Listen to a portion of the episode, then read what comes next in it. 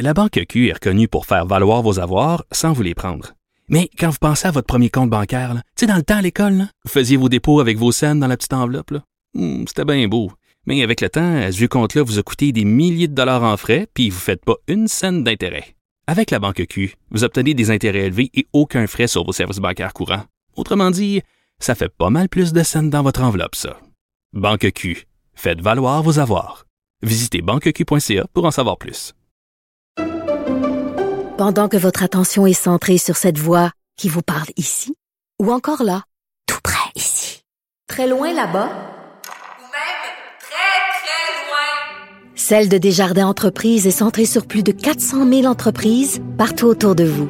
Depuis plus de 120 ans, nos équipes dédiées accompagnent les entrepreneurs d'ici à chaque étape pour qu'ils puissent rester centrés sur ce qui compte, la croissance de leur entreprise. Radio. Danny Saint-Pierre. Votre portion recommandée quotidienne d'information et de divertissement. C'est toujours une grande richesse de pouvoir revisiter l'histoire.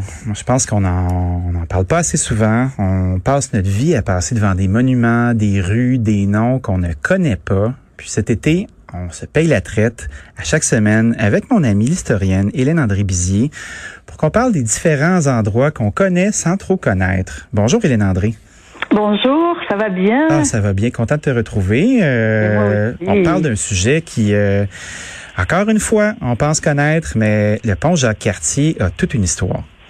Ben, oui, une histoire intéressante. D'abord, c'est le premier pont à auto pour les voitures, pour les véhicules automobiles, à relier euh, l'île de Montréal à la rive sud et sa construction va entraîner le développement aussi de la rive sud, facilité par la construction des routes qui vont suivre le lien entre Montréal et euh, l'est, euh, l'est, euh, enfin le reste du Québec. Ça va être facile d'aller euh, dans les autres villes. Et puis euh, voilà, c'est comme ça qu'on va sortir de la de l'isolement. Comment faisait-on auparavant, avant l'arrivée du premier pont automobile? Est-ce que c'était des embarcations qui déplaçaient les gens? Euh, Comment était le mode de vie? Effectivement, il y avait des traversiers. Euh, L'hiver, au, au, milieu des années 1880, on a même eu un entrepreneur qui a construit, euh, qui a aménagé un train qui faisait le, la traversée du fleuve entre Longueuil et Montréal, jusqu'à ce que ce, son, son, chemin de fer euh, soit coule dans le fond du fleuve. Je ris, mais c'est pas drôle, là, mais tu sais, c'était quand même un peu prévisible, non? Oui, mais puis en plus, euh, il avait même, lui, euh, prévu construire, imaginer la construction d'un tunnel pour faciliter ce, ces liens entre Montréal et, et le reste. Il faut dire, il y avait quand même plusieurs ponts. Aujourd'hui, on a une vingtaine de ponts autour de l'île de Montréal.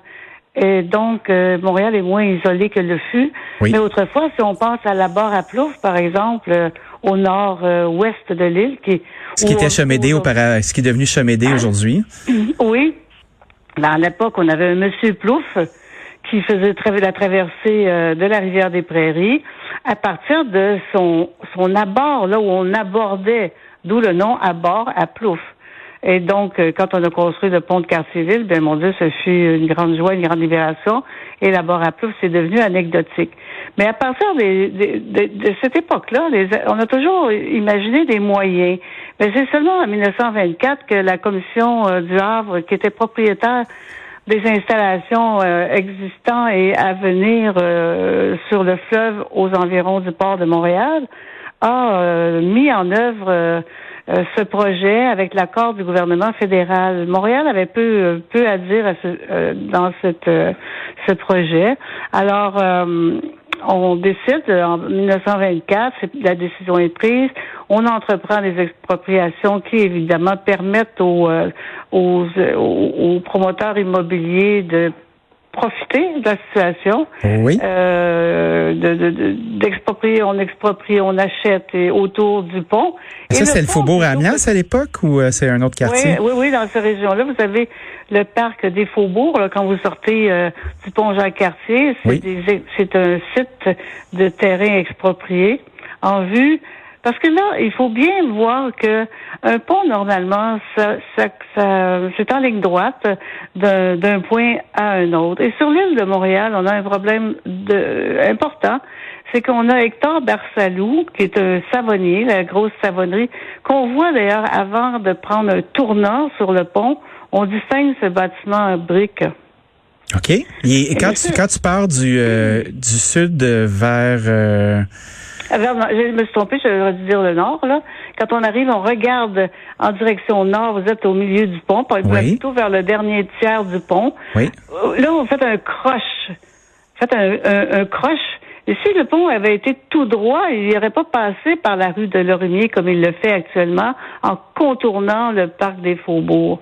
Ce qui est arrivé, c'est que M. Barsalou, qui était un supra-conservateur, euh, supporté par Maurice Duplessis, qui n'était alors qu'un simple avocat de Trois-Rivières, c'est quand même entêté parce qu'il vit derrière lui, euh, apparemment, parce que ça ressemble beaucoup à une légende. On n'a pas tellement de paperasse à ce sujet-là, d'archives ou de lettres. Ou... Avec M. Duplessis, j'imagine que les traces ont été euh, probablement effacées. Là. Ça, je, je, dirais pas ça parce que Moi, non, non, non, on non. pensait jamais que ça, ça deviendrait un sujet, un sujet de chronique. Ce sera une autre histoire pour une autre fois. oui, un autre sujet. Mais Barcelo, donc, refuse obstinément de vendre, de vendre ou de céder euh, le, les lieux de son entreprise. Il veut pas, il veut pas assister au naufrage de sa savonnerie. Donc, en, deux ans plus tard, on a finalement trouvé un endroit où installer le premier pilier, le pilier 126, le long de l'avenue de Lorimier, oui. euh, entre les rues Saint-Antoine et Notre-Dame. C'est facile à voir parce que c'est un drôle de pont, si vous observez bien, sa longueur sur euh, l'île de Montréal. Il traverse plusieurs rues avant la rue Notre-Dame. Euh, il traverse plusieurs rues avant d'aboutir en ville.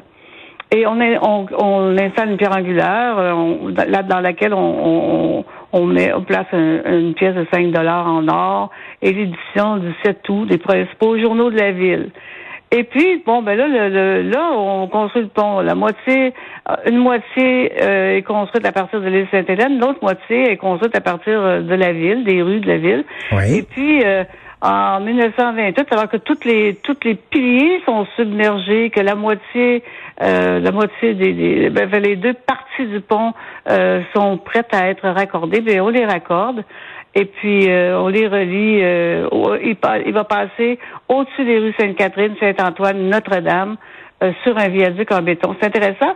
Et ça va aller, euh, ça va, ça va justifier les noms qu'on va donner au pont, parce que ce pont-là, euh, la, la, Société des, des ports nationaux lui a donné le nom de pont. on l'annonce sur des affiches, on l'appelle le pont Bridge. le pont, le pont Bridge, c'est assez pratique, hein? Oui, puis on le surnomme le pont Croche, le pont de Longueuil. enfin, il y a différents noms et on a une dizaine de, pro, de propositions de noms qui sont donnés pour le pont, mais jamais ne lui donne-t-on le nom de Jacques Cartier, sauf euh, le journal Le Devoir et un autre journal de Montréal euh, lui euh, parle sans arrêt du pont Jacques Cartier, parce qu'on approche, on approche on est tout près de l'année 1934, qui est le quatrième, qui coïncide le quatrième centenaire de la de découverte du Canada, ou enfin de l'arrivée, on va dire ça comme ça maintenant, oui. de l'arrivée de Jacques ouais, Oui, sois, sois prudente, Hélène André, sois prudente. Oui.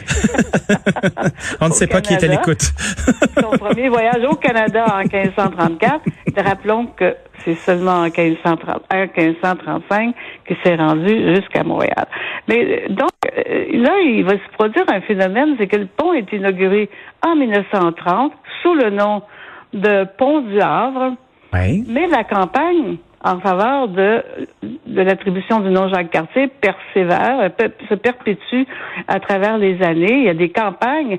Et on découvre en, un an après l'inauguration du pont, en 1931, que les Italiens de Montréal sont en train d'installer euh, dans l'ouest de l'île, près de l'actuel euh, ben, l'actuel euh, euh, parc Cabot, près du, du, du, du forum, de l'ancien forum de Montréal. Oui. Il se prépare à inaugurer un monument à Jean Cabot que, que les Canadiens, en général, considèrent comme étant le vrai découvreur du Canada, Giovanni Caboto. Et ben oui. ils, ils, ils, ont préparé. Je me souviens de mes cours d'histoire. Moi, on parlait de, on parlait de Cabot. Oui, alors on, a, on, on prépare le, le, ce monument est construit. Euh, et l'inscription, c'est vraiment écrit Giovanni Caboto, euh, découvreur du Canada. Bon, ben là, là, la chicane prend à Montréal. Tiens, tiens. C'est très intéressant. Ça, ça- c'est sérieux, puis en même temps, on ne, on ne veut pas euh, faire euh, du racisme, ne veut pas aller dans cet angle-là. Jamais. Euh, surtout, surtout, malgré tout, ça coïncide avec euh, euh, la visite d'Italo Balbo, le, qui est le, si on veut, l'homme, l'homme, l'homme des, des- de guerre de, du, du président de, du président d'Italie. Euh, ça, les fascistes sont quand même présents. On a un orchestre fasciste à Montréal. Euh, donc, euh, mais on fait, on est prudent parce qu'on. On est en quelle année là pour le fun? 1900 33, là. On, est, on approche okay. à l'inauguration de ce, ce, monument. Fait que les mouvances Et... autoritaires européennes étaient déjà en place. Euh... Ah, absolument, parce qu'on est en 33. Ben euh, oui. oui, c'est ça. On est en 33, puis euh, le fascisme est, se, se, développe énormément, euh, fondé sur euh, sur le racisme hein, aussi bien. Mm -hmm. et, puis, et, puis, donc, même, même le, le Montreal Gazette, euh, je vois, je vois le savoir protestataire, il n'est pas question euh, de, de, de donner le nom de, de Jean, Jean Cabot, de Giovanni Caboto, au, au pont, euh, au nouveau pont. Et puis, il s'agit de convaincre le gouvernement canadien, là, il y a comme une, une entente quand même entre anglophones et francophones pour aller jusqu'au gouvernement demander que le nom du pont soit changé. On a euh, le 5 décembre euh, les délégués québécois avec à leur tête le sénateur Charles-Philippe Beaubien font valoir leurs arguments au, premier ministre Bennett. Et puis, d'un signe de tête, euh, il accorde, euh, il accorde le, le changement de nom. Ce qui va donner lieu à euh, une sorte de liesse à Montréal. Il va y avoir des milliers de personnes qui vont aller euh, fêter lors, euh, le- lorsque le 1er septembre 1934, le pont du Havre reçoit officiellement le nom de pont Jacques Cartier, en présence de représentants de la France qui ont offert, ben oui, on a évidemment la musique euh, sous, euh, avec des orchestres euh, qui jouent la Marseillaise et l'Eau Canada, et puis euh, et puis, et puis, ben, mon Dieu, tout le monde est content. Les, les scouts libèrent trois pigeons qui sont, ont été passés à la teinture. On en a un bleu, un blanc et un rouge. OK. Des scouts qui relâchent des pigeons ciel. colorés. J'adore ça. C'est cute, hein? Oui. Et puis euh, l'inscription trilingue euh, qui porte qui, qui était euh, qui est affichée désormais sur le monument de Giovanni euh, Caboto, c'est à Jean Cabot, les Italiens de Montréal, tout simplement. Je voudrais préciser que ce qu'on croit être des petites tours Eiffel au sommet du pont euh, Jacques Cartier, ben n'en sont pas. Vous savez, il y a des petites pointes qu'on peut observer oui, au sommet des, des arches, là, ben, ce ne sont pas des, euh, ce ne sont pas des, des petites tours Eiffel. Ensuite, euh, Mais chose Ce sont des pardon. tours euh, génériques?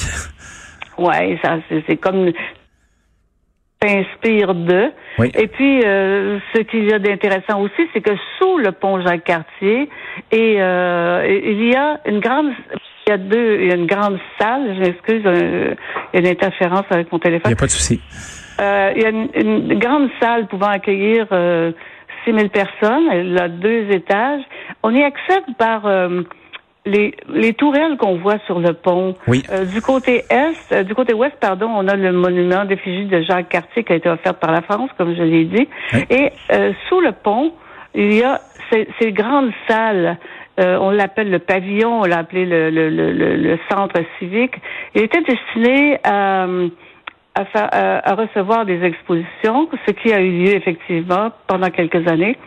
Euh, Peut-être éventuellement un casino, une salle de concert. Euh, vraiment, on a prévu beaucoup de choses, peut-être trop même, on voyait grand. Et puis, euh, il y a eu surtout euh, la guerre qui fait que euh, on a euh, entreposé là des munitions. Ben oui, on est passé de la fête à la guerre d'un trait. Oui, euh, mais c'est qu'il y a eu, euh, ben, je pense que pendant la guerre aussi, l'île Sainte-Hélène, euh, sur laquelle on, on a, on a un peu, comme je dirais, entre guillemets, déporté euh, les Canadiens qu'on jugeait, euh, qui appartenaient au pays, qui participaient ou qui appuyaient l'Allemagne. Euh, vous savez, les Japonais, les Italiens, euh, les Allemands. oui, les méchants de l'histoire à cette époque. Les a euh, déportés sur l'île Sainte-Hélène où ils ont euh, ils ont contribué au nettoyage, ils ont fait euh, beaucoup de choses, ils ont nettoyé, ils ont euh, chan- contribué au changement de vocation de l'île euh, où on allait en, en canot ou en bateau, bateau passeur pour aller, euh, je vais dire ça poliment, euh, pour aller euh, cueillir des pommes, disons. quelle, quelle belle, euh, quelle belle image. Hélène André, merci beaucoup pour ce pan d'histoire. Je pense qu'on aurait pu en parler pendant des heures. Oui, Puis ça vaudrait peut-être la peine d'y retourner d'ailleurs. Ben oui, tout à fait. Ceci dit, je te souhaite une excellente journée. Merci pour ce partage et on se retrouve la semaine prochaine.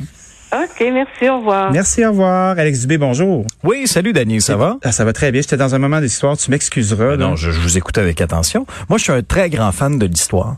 Je, je trouve... euh, c'est- tu sais, c'est avec regret qu'on qu'on- qu'on regarde ça, que parfois, comme société québécoise, on connaît pas assez notre histoire. Tout à fait. Puis euh, on aurait avantage à l'enseigner. euh, euh, moi, moi c'est quand je fais euh, un petit retour en arrière, quand je me rappelle par exemple de mes années au secondaire ou quoi que ce soit, même les cours aussi que j'ai eu à l'université, et je suis encore à l'université, alors ça te donne une idée. Euh, les cours d'histoire, pour mieux comprendre, par exemple, l'histoire du Québec, l'histoire du Canada, puis l'histoire même du monde en général, ça fait partie des matières que j'ai le plus appréciées à l'école. Ben, ça donne une perspective aussi, puis on voit qu'on l'histoire se répète, euh, on Mhm. Ouais. apprend de l'histoire, c'est clair. Est-ce que tu as un gros programme aujourd'hui? Parlant d'histoires qui se répètent.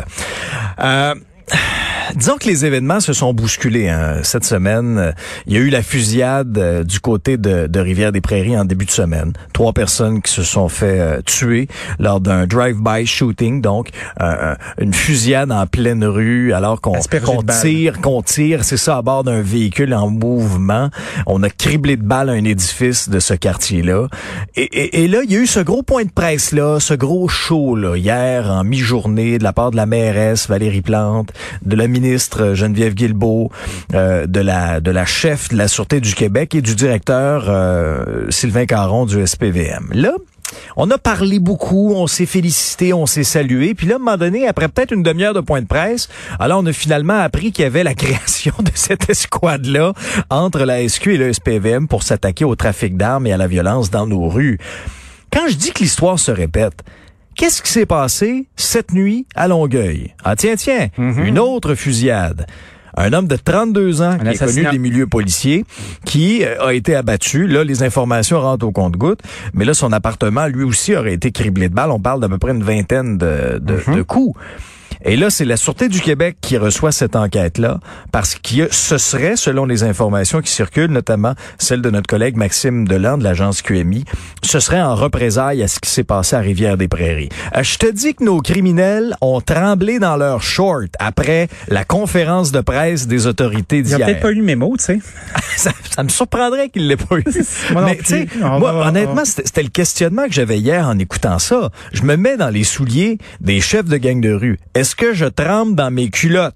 La réponse, visiblement, c'est non. Ben, visiblement aussi, ce sont des cellules qui euh, et des, des factions euh, de la même couleur qui s'affrontent. On est euh, dans une espèce de petite anarchie là. Ça va être euh, ça va être à couvrir, c'est certain. On va t'écouter avec grande attention. Très bien tantôt. Chers auditeurs, merci d'avoir été avec nous. Je vous souhaite une excellente journée. On se retrouve demain matin à 7 heures. Au revoir.